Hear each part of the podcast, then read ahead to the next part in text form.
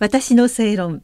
この番組は毎回さまざまなジャンルのスペシャリストをお招きして日本の今について考えていきます。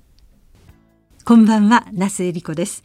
今夜も西俊夫さんにお話を伺います。よろしくお願いいたします。スタンフォード大学フーバー研究所小川フェロー国際政治教育学博士でモラロジー研究所特任教授いろいろこうやって肩書き聞くと、はい、とてもなんかあのおそばにいるのが恐ろしいぐらいでもお話がとても楽しくて、えー、前回もいろいろお話を伺わせていただきましたけれどもそもそも、えっと、お生まれが1941年、はい、大阪の41年の12月13日ですよ。真珠湾攻撃が12月8日ですよ日本時間。そうですね。はい、ね。そうすると5日後に生まれるわけです。大阪で。大阪に住んでたのは母と父が岡山出身で、それで岡山の田舎より都会がいいだろうと。俗に不在地主ですよ。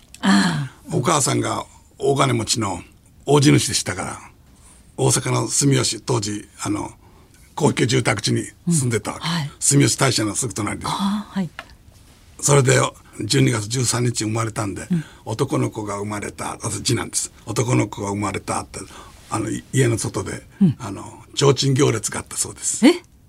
あそうだったんですか。名家ですから。ああ、西家に。西家に男の子がまた生まれたって、あ、万歳とか。まあ。いや、それで国が盛り上がってましたから。あ、真珠湾勝った勝ったで。ああ、そういう。あたかもこれで戦争が終わったみたい。ね、始まったんですよ、地獄が。ね、だから私がもう少し早く生まれてたら、もう完全に学徒出陣。お兄ちゃんは学徒出陣でちょっと下だった。そうだったんですね。うん、だから、そういう時に生まれて、うん、だから私が知ってる日本はそこからどんどんと貧しくなっていって、うん、岡山からあの備中高橋に私母と一緒に疎開するんですけど、はい、その時に乗った車私3歳半で何も覚えてないですけど、うん、覚えてるのは汽車が真っ黒だったと。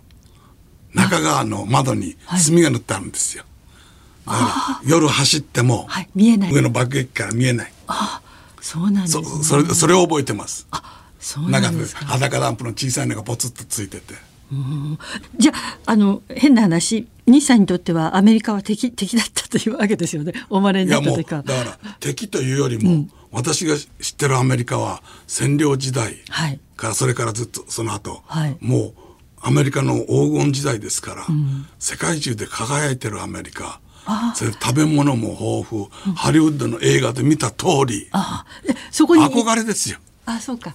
なんかあ敵とかいうことよりも憧れだ憧れ。じゃあ行ってみたいって思いな。だから昔の古代ローマに道はローマに続くの道はローマにだからあの当時、はい、ローマは1960年代のローマはアメリカだったんですよ。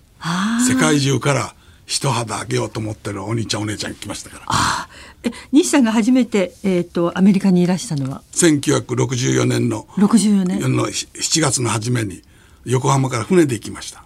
1964年は東京オリンピックの年そうですね。まあ東京盛り上がり、はい、日本盛り上がり、はい、日本国民がプライドをかけてこれを成功させると思ってました、はい今年も今今年もオリンピックとして、はい、今みたいにしらけた世界ありませんでしたもうみんながもう大しらけ、はい、いやもう最初からオリンピックは発展途上国がする世界の祭典なのよ。そうです、ね、日本みたいにもうもう発展を通り越してちょっと疲れてる国はしちゃいけない。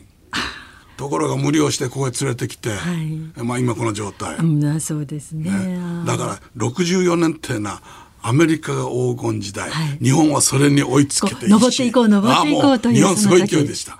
えでもオリンピック10月で。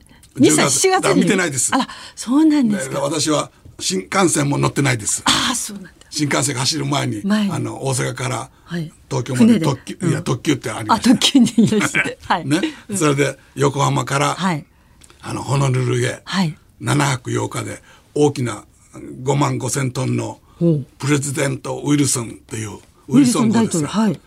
そういう中アメリカに渡って勉強なさって。いやまあ勉強と大げさじゃ最初はもう半分楽勝楽勝と思って。あの変な話自信があったんですか？英会話とか。ないです 本当の英会話なんか知りませんし。でもその学校で大学で勉強してらしてまあ、ハローハワイユーぐらいなもんですよ。あ。ああそりゃそうですああそういう中で、まあ、ずっとアメリカで暮らしてらっしゃる西さんから見て今のアメリカっていうのはどんな感じですか？やっぱり大きく変わって今のアメリカはベトナム戦争1 5 6年もやって、はい、その頃もアメリカにいらっしゃるんです、ね、全部アメリカ、はい、それで負けて、うん、第一次世界大戦第二次大戦で勝ち取ったアメリカの栄光をベトナムで失っていくんですよ。うん、でベトナムが終わった時アメリカがベトナムの話をピタッとやめました。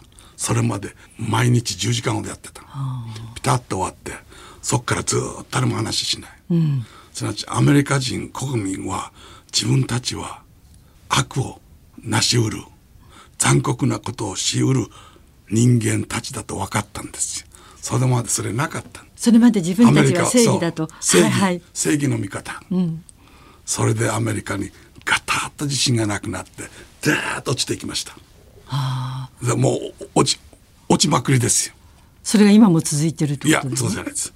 それで、はい、レーガンさんが出てきて、はい、ねアメリカはこんな国じゃねえ、うん、もっと偉大な国になろうそこでやっとあ、ね、それでアメリカが落ち込んでる時にイラン革命が起こってイランがアメリカの大使館を人質にするわけですよ、はい、有名な444日間ね、うん、でレーガンさんが出てきて、うん、大統領になった途端にその日にイランは俗に言う人質を解放しました、うんうん、それはイランは解放しないとレーガンが戦争仕掛けてくるって分かったの、うん、ね、うん、それでアメリカふっと大息して、さあもう一回やろうですよ。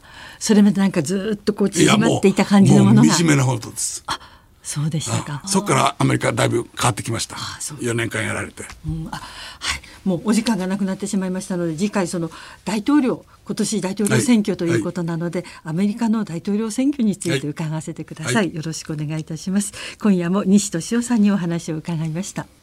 私の正論お相手は那須恵理子でした